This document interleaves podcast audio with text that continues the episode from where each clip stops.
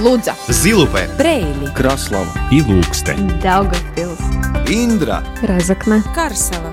Малта Латгальская студия. Но от Виском, Радио 4.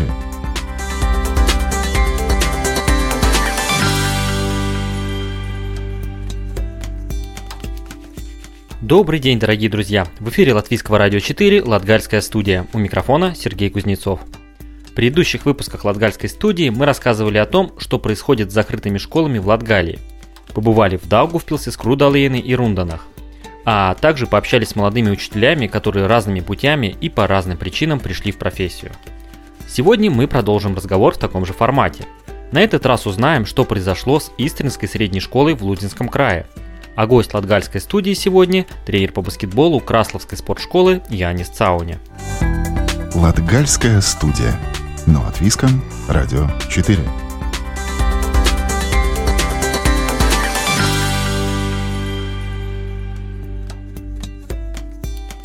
В заключительной передаче о судьбах закрытых школ в Латгалии наш рассказ об Истринской средней школе Лудинского края – которую после закрытия местное самоуправление с аукциона продало частному предпринимателю. В будущем здание планируют использовать для развития туризма в крае. Подробнее в сюжете Ивиты Чиганы. До 2018 года в поселке Вецслабада Лудзинского края была Истринская средняя школа, которая находилась в центре поселка среди трех озер – Аудзелю, Истра и Дзильэзерс. Сейчас отремонтированное здание школы закрыто – Закрытие школы кардинально изменило жизнь в Вецслабаде. Как уверяет руководитель Истринской библиотеки Елена Креминска, поселок опустел. О закрытии Истринской средней школы без боли просто говорить невозможно. Потому что я начинала работать здесь, в, в волосной библиотеке, каждый день была просто э, продленная группа после школы детей. Я не знала, что с ними делать. Ежедневно в библиотеке проходило где-то, может быть, 50 детей, 60 детей, вот так где-то, после школы. А потом когда э, стало уже меньше в школе детей, тогда, конечно, и в библиотеке стало мало ребят.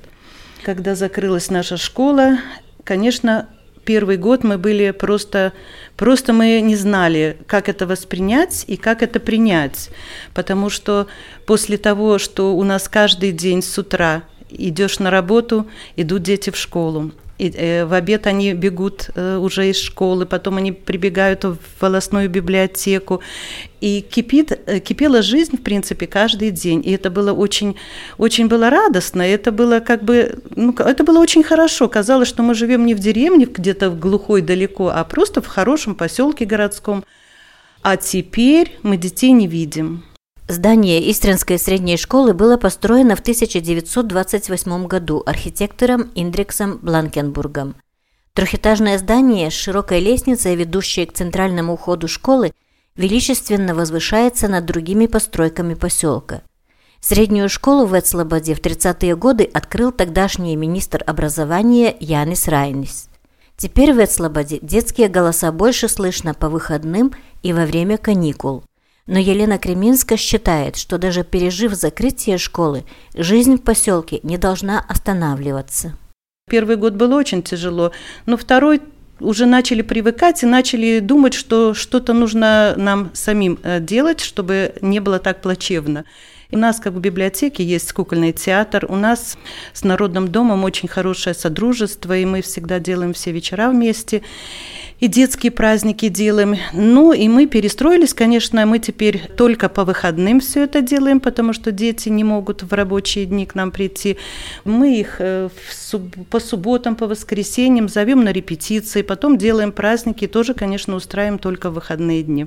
Александр Сованс, уроженец Ветслободы, учился и закончил Истринскую среднюю школу, а сейчас работает управляющим в волосном совете – он рассказывает, что в 30-е годы прошлого века в Эцлобаде проживало 8 тысяч человек, сейчас около 300. И сейчас местные школьники на автобусах едут в ближайшие школы Лудзенского и соседних краев. Истинскую школу пришлось закрыть, как и остальные школы, вследствие нехватки учеников. Там было э, два ученика уже на момент окончания учебного года – И она закрылась средней школой сразу же, там, потому что были объединенные классы, но была и средняя школа до последнего момента.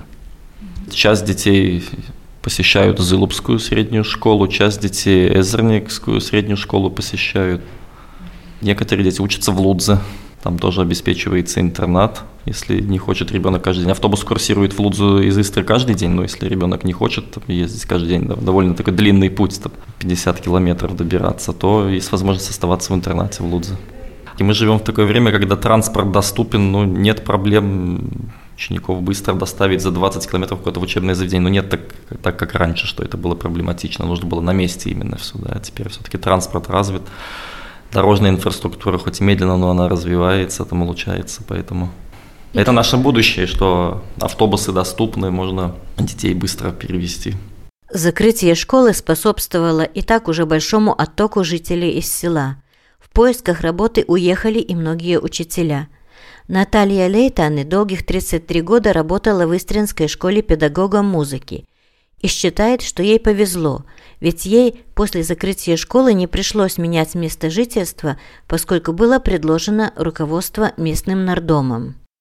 Число учеников уменьшалось, педагоги вынуждены были искать где-то место. Учителя уходили со школы. Последний год нас работало 8 человек. 4 человека жили ну как местные, а четыре педагога уже приезжали к нам с Лудзы, Шкяуны. Почти все учителя устроились в школы и по своему предмету. Кто в Риге, кто в Лудзе.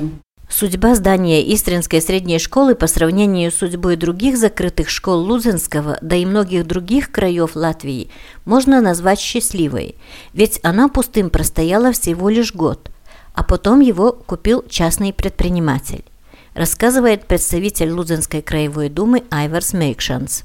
Сама школа была в хорошем техническом визуальном состоянии. Общая площадь школы больше тысячи квадратных метров.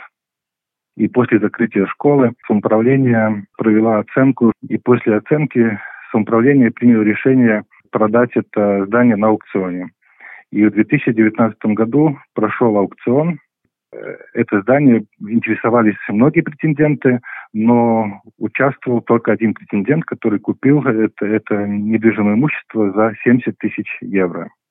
А, ну и в связи с тем, что школа находится около озера, а, в очень красивом живописном месте, и новый собственник планирует недвижимое имущество развить э, в сфере туризма. В ближайшее время э, планируется, что это здание будет приведено в порядок, предусмотрено для хозяйственной деятельности.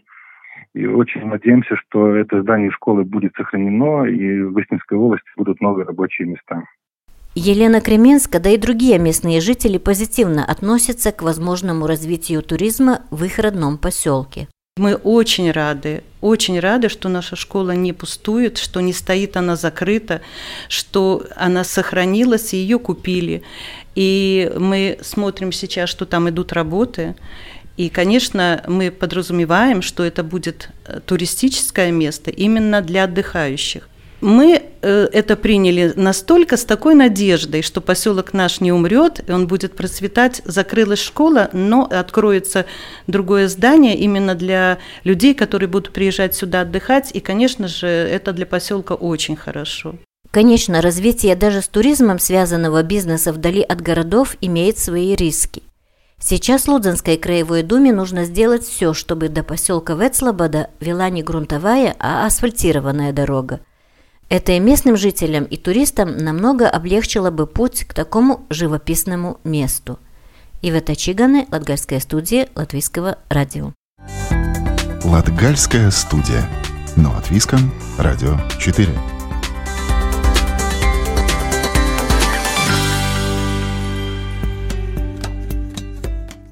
А мы продолжаем, и сегодня гость латгальской студии Янис Цауня. Янис второй год работает тренером по баскетболу в Красловской спортшколе. После учебы он уехал учиться в Ригу, спортивную академию, и спустя 4 года вернулся в родную Краслову. Хотя планов покидать столицу изначально не было. Сейчас Янис уверен, что родной город для тренировок ничуть не уступает рижскому паркету. О профессиональном выборе, а также о том, как дети скучают по баскетболу в период пандемии в разговоре с Янисом Цауней. Янис, добрый день. Здравствуйте. Янис, ваша история э, началась с того, что вы закончили школу у себя э, в родном городе Краслова, уехали в Ригу, а потом вернулись обратно. Почему было такое решение и что вы делали в Риге? Закончил 12 класс в Краславе, и мне очень нравился спорт. Я сам занимался баскетболом с второго класса, получается. Да, я потом решил ехать в, в Ригу, в, учиться в спортивной академии. Да, там закончил академию. И потом мне тренер Райтис Тима пригласил сюда, в Краславу, быть тренером. В Даугавпилсе случилась беда, то, что в аварию попал Эдгарс Грипс. Он тоже был в Краславе тренером, и потом не было кому тренировать. Он остался один, детей много, групп много, и он меня пригласил сюда, в Краславу, да, я согласился. Вначале, может быть, я там не был такой уверенным, потому что я хотел тоже в Риге. Как-никак там больше, может, перспективы и так далее. Но я решил, да, хорошо, попробую. То есть изначально мысли возвращаться обратно в Краслову не было? Может быть, не были, были. но трудно было сказать, потому что казалось, что на то время тренировок хватает в Краславе. А потом, как, э, ну, как, не знаю, возможность появилась, да, я согласился поехать в Краславу. Ну, и мне понравилось, можно сказать, да, сейчас тут тренирую детей с первого до шестого класса. Ну, и мне нравится, да. В Риге в спортивной академии а, вы только научились или уже были какие-то, как говорят, такие моменты, чтобы зацепиться, а, остаться где-то уже подрабатывали, какие-то мысли, предложения? Ой, да, да, да. Я там э, проходил практику в Риге у тренера там Зейденес Янсон в Югле, там тоже в спортшколе, да, я проходил практику, я думал, может быть, как-то там может остаться, тоже были варианты. Да, но в конце концов я решил, что лучше, я думаю, может быть в Краславе, потому что тут я точно знаю, что у меня все сто процентов будет, работа будет, а там опять было бы там, сколько групп мне дали бы, какое время и так далее, ну, тоже очень тяжело. Как-никак, это тоже родной город. Поэтому я считаю, да, лучше тут, удобнее, все на месте, не надо куда-то спешить, ездить там под 30 минут до работы и так далее. Идеальное место для работы. Как-никак у нас тут зал тоже идеально сделанный недавно, три года назад сделали. Вообще супер. Сама мысль о выборе профессии сразу во время школы или после школы пришла, вот это профессиональное определение? Ну, было так, что я пошел в спортивную академию, мне очень нравился спорт, баскетбол. Но то, что я стану, стану тренером, я не было на 100%. Потому что я там учился в этой Риге, в спортивной академии, там я получил два образования. Получается, менеджер спорта и плюс тренер по баскетболу. Да, вначале я, может, был, думал там стать руководителем спорта, там, не знаю, но потом я так понял, без ничего ты так не станешь. Правда, надо начинать с чего-то. Ну и, конечно, я выбрал профессию тренера по баскетболу. Как много сейчас ребят занимается в целом а, и какой-то возраст? Ну, уже упомянули, это где-то там до 12 лет, я так понимаю, самые старшие. Я, я тренирую, да, детей до 12 лет. Тут тренируется, в Краславе тренируется до 12 класса. Например, сейчас первый класс – ко мне там приходит 28 человек. В Краславе также нет ни, ни, ни разу, никогда не было в Краславе команд девочек. У меня вот есть мысль, мечта сделать девочек команду. Как раз первый класс ходит там, ну, грубо говоря, 15 девочек, 15 мальчиков. Поэтому я надеюсь, когда-то, ну, скоро будет команда баскетбола девочек. То есть вот заложить этот костяк. Да, наконец-то, потому что в Даугавпилсе в Даугавпилсе большинство то и есть девочек команд там, и очень хорошем уровне. Поэтому хочется, и, чтобы Краслав такое было бы, и можно было бы как-то с ними побороться. Краслав – город баскетбола, и нет команд девочек. Как-то странно. Краслова небольшой город. Э, да. Это его преимущество в том плане, что практически все мальчишки приходят на баскетбол. То есть в этом плане есть конкуренция с другими видами спорта? Есть, есть, есть. Сейчас и футбол тренирует Вадим Атуманюков, тоже хороший тренер очень. То же самое есть легкая атлетика, борьба. Ну, конечно, самый конкурент – это футбол. Надо как-то заинтересовать больше, чтобы ходили именно на баскетбол, правда? Параллельно, кроме здесь с работой в Краслове, я так понимаю, еще было одно время и в Даугавпилсе. Продолжается ли это сейчас работа, там поездки, там какой-то клуб был, существовал? Да, есть там э, баскетбол, Бедри и Баузола школа. Да, но сейчас из-за коронавируса там э, тренировок не, проис... не, ну, не происходит. Я работаю в садиках именно. А садики боятся, чтобы я там ездил какой-то посторонний, посторонний, да. Поэтому уже с марта я не тренирую там. А так, да, тоже там в четырех садиках я работал. Ну, это ребята, получается, до 6 лет. До 6, с 4 да? до 6 лет. А вот как такой опыт работы? А, одно дело, мы понимаем, вот когда уже там парень, девчонка 10-12 лет, там голова уже работает, что-то можно вложить. Вот что делать вот с этими совсем небольшими ребятами, как, как донести до них мысль про баскетбол? Тут иногда некоторые бытовые вещи не всегда усваиваются. Ну да, есть такое. Ну, как сказать, с детьми больше стараемся заинтересовать, что такое спорт, что такое игра с мячиком – там больше такие, как игры, там играем и так далее. Конечно, тяжело, когда там приходит в садик, то есть в эту группу на тренировку 20 человек. Но стараемся как-то в дисциплину ввести им и так далее. Не так уж страшно, как все так думают. Конечно, нелегко, может быть, но ничего страшного то спортшкола э, здесь, в Краслове, находится рядом э, со средней школой, общеобразовательной.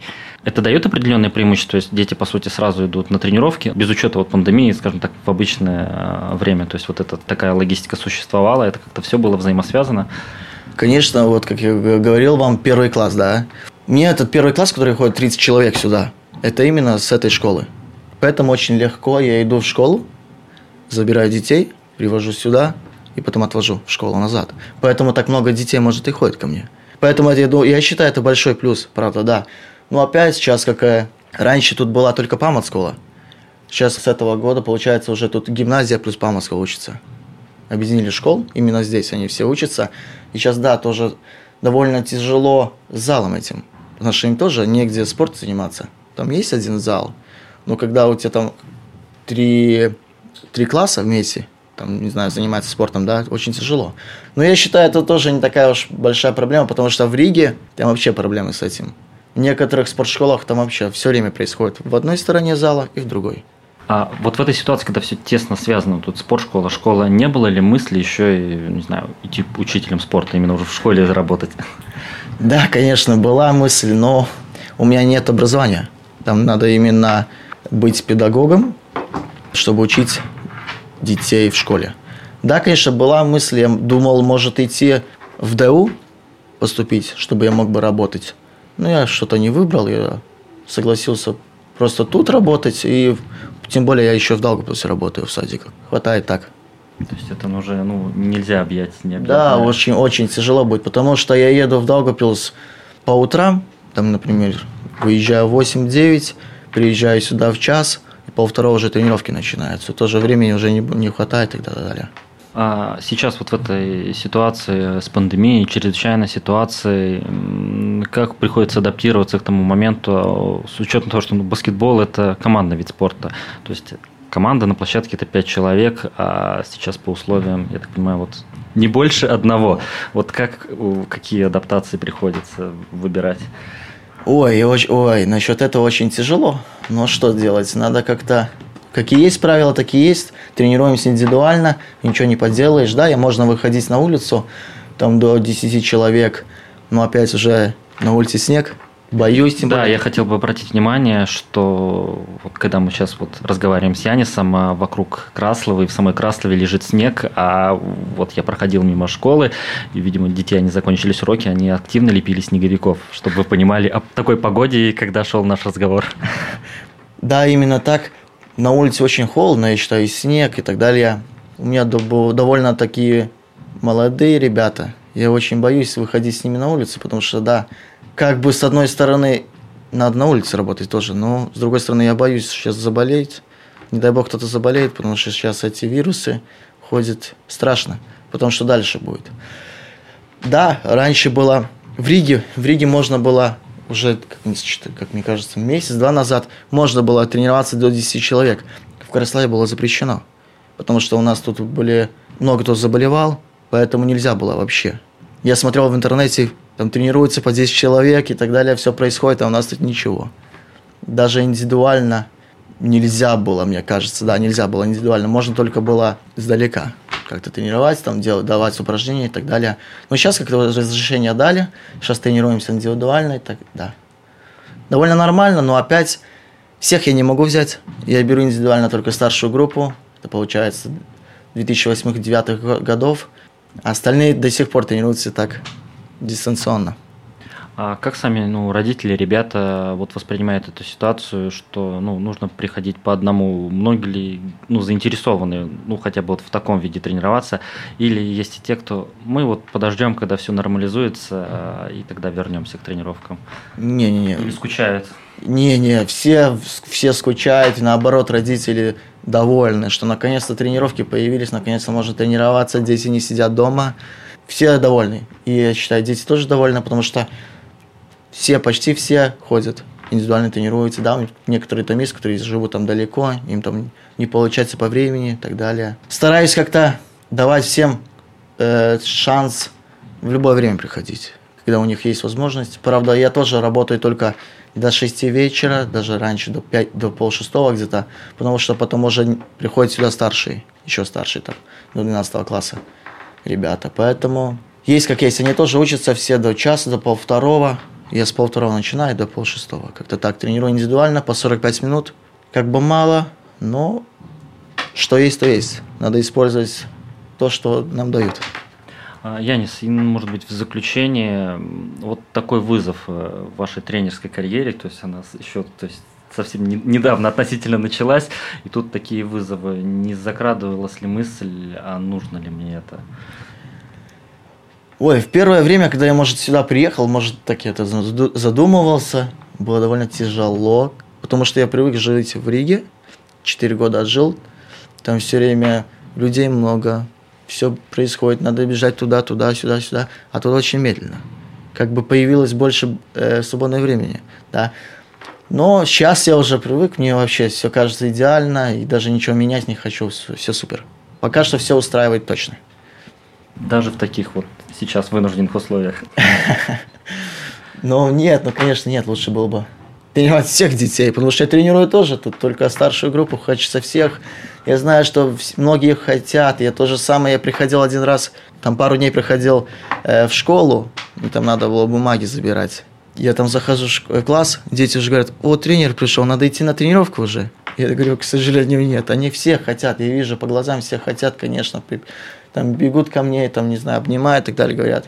Скоро тренировки начнутся. Я говорю, ну ничего не могу сделать, как есть, как так есть. Надеюсь, скоро. Я всем говорю, надеюсь, скоро. Но как это все долго продлится, тяжело сказать, очень тяжело. Спасибо, Янис. Э, действительно, будем надеяться, что скоро вся эта ситуация уляжется, и все дети смогут заниматься своими любимыми тренировками как в командных, так и в индивидуальных видах спорта, и не только в Краслове, но и во всей Латвии. А еще раз напомню, сегодня мы были в гостях в Краслове у тренера спортшколы по баскетболу Яниса Цауни. Спасибо, до свидания. Латгальская студия. Но от Виском, Радио 4.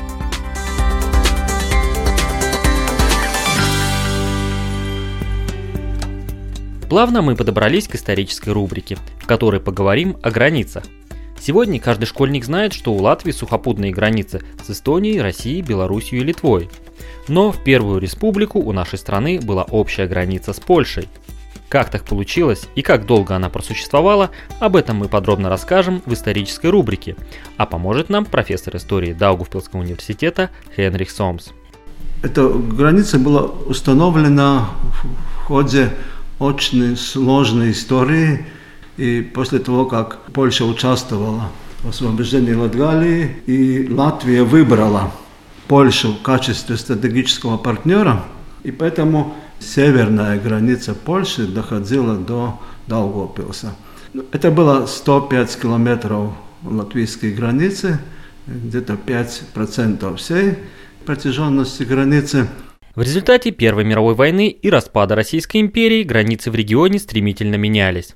К 1920 году в составе Польши находились части современной Белоруссии и Литвы. Белорусские города Браслав, Лида, Молодечно и сегодняшняя столица Литвы Вильнюс на протяжении 20 лет были в составе Польши. Но она проходила где-то 16 километров по Даугаве, потом еще 40 километров по суше, и потом остальные километры по маленьким там ручейкам, озерам. Но обустройство этой границы было сложное, потому что были очень спорные вопросы. Это были все новые границы новых государств. Латвии, Польши, Литвы. очень много было противоречий, много, многоуровневые противоречия. Э, реальность была такова, что граница была это э, установлена, она функционировала. Но, несмотря на помощь в освобождении Латгалии в 1919 году, польская сторона рассчитывала на часть латвийских земель. Конечно, Польша претендовала, как и Литва, где-то, на, по крайней мере, на территории шесть властей в сегодняшнем Илукском да, тогдашнем Илукском уезде было шесть, посчитали там шесть уездов, которые, сказать, меньше латышей жило. Но в ходе дипломатических переговоров Латвии удалось сохранить свою целостность. Хотя вопрос о границе решался более 10 лет. Тем не менее, это не означало, что она была полностью закрыта.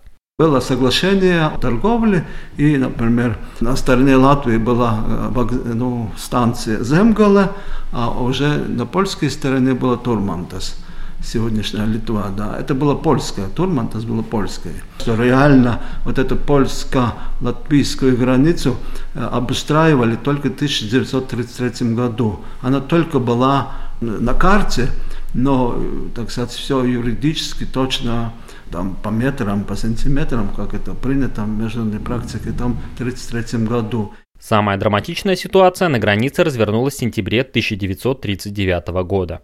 Сначала 1 сентября Германия нападает на Польшу, а затем 17 сентября вторжение начинает Советский Союз. Когда э, пошла Красная Армия на Польшу, одно из спасений было вот направляться на границу Латвии. Историки посчитали, что вот где-то 17, 18, 19, 20 сентября, там несколько дней была возможность уйти спасаться полякам. И где-то 1500 солдатов направилось в сторону Даугавпилса, где-то 140, из них 140 офицеров и, и, и еще гражданское население. На этом история польско-латвийской границы завершается, а пограничные рубежи с Советским Союзом удлинились. Ну а в 1940 году через эту границу в Латвию входили уже советские танки. На этом Латгальская студия прощается с вами до следующей субботы. Над передачей работали Ивита Чиганы, продюсер Карина Важная. У микрофона был Сергей Кузнецов. Слушайте нас каждую неделю в субботу после 11-часовых новостей. Повтор звучит по четвергам в 20.10. А те, кто не успел, то всегда доступен в удобное для вас время архив всех выпусков Латгальской студии на сайте Латвийского радио 4. И не забываем про инстаграм и фейсбук Латгальской студии, где также много интересного. До новых встреч!